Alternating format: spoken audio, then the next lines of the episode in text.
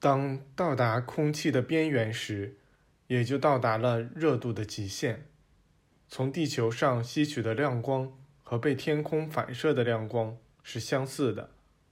天空伸展得比空气远得多，所以亮光在被全部反射前，有很远的路程要走。当到达天空的边缘时，也就到达了光的极限。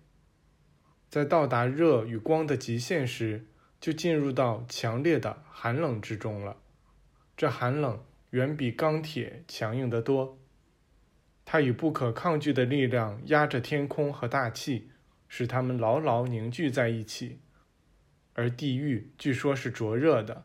撒旦陛下讨厌寒冷，那么地狱和魔鬼都根本不可能居于那里。现在关于上层的问题解决了，我们再来看看关于下层的另一个科学上的传说。按照这种说法，整个地球在地表以下不远处。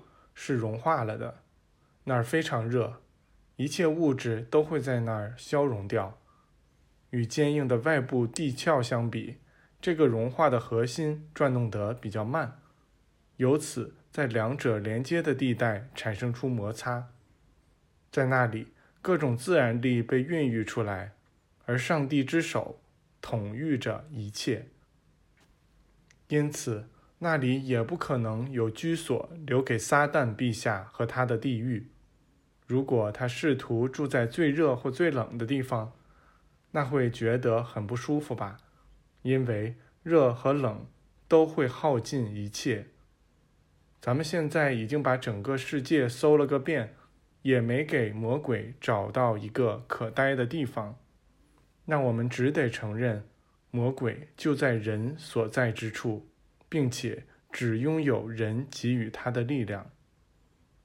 我所驱逐的只是人的对手。你们真以为我乐于从某个人身上赶出魔鬼，好让那魔鬼随后进入一群将跑进海里去的猪吗？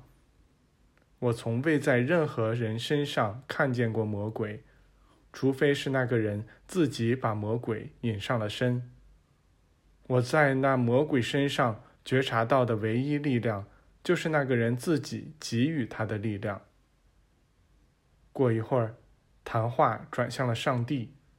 我们中的一个人说：“我想知道上帝是谁，或者他究竟是什么。”这时，耶稣说道：“我想我明白你们为何提出这个问题。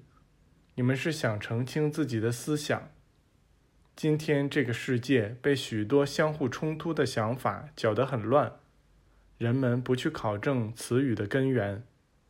上帝是今天存在的一切的潜藏本源和规律。一个造物的潜藏本源是神灵，而那神灵是无所不能、无所不知的。上帝是唯一的思想。这个思想是我们周围一切善的直接原因和主导原因。上帝是我们在自己周围所看到的生命的起因。上帝是一切真正的爱的源头，而这真正的爱维持和连接着所有形态。上帝是一个不具人格的原则定律。上帝从来都不是一个人。除了有时他会化作一位慈爱的、每个人所独有的父亲。的确，上帝可以为了每个人而化作慈爱的父亲和母亲，给出所有一切。上帝从不会变成一个高大的存有，居住在天上某处，住在一个叫天堂的地方，在那儿坐在一个宝座上，并在人们死后审判他们。因为上帝就是生命本身，而生命是永远不死的。前面那个形象只是从那些无知者的想法中产生出的错误观念。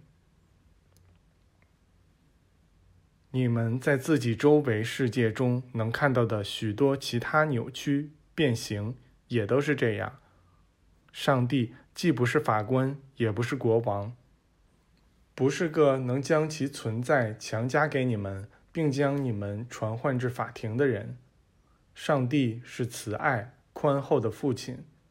当你们走近这位父亲时，他会伸开双臂，把你们紧紧抱住。他并不太在乎你们现在是谁，或者曾经是谁。你们始终都是他的孩子。只要你们怀着一颗心和真诚的动机去找他，哪怕你们是浪子，曾掉头离开父亲的家，现在厌倦了用生活垃圾去喂猪，你们随时都可以重新转向父亲的家，肯定会得到亲切热情的接待，丰盛的饭菜一直在那儿等着你们，餐具都已摆好，你们回来后。不会听到任何一个比你们先回来的兄弟责备你们。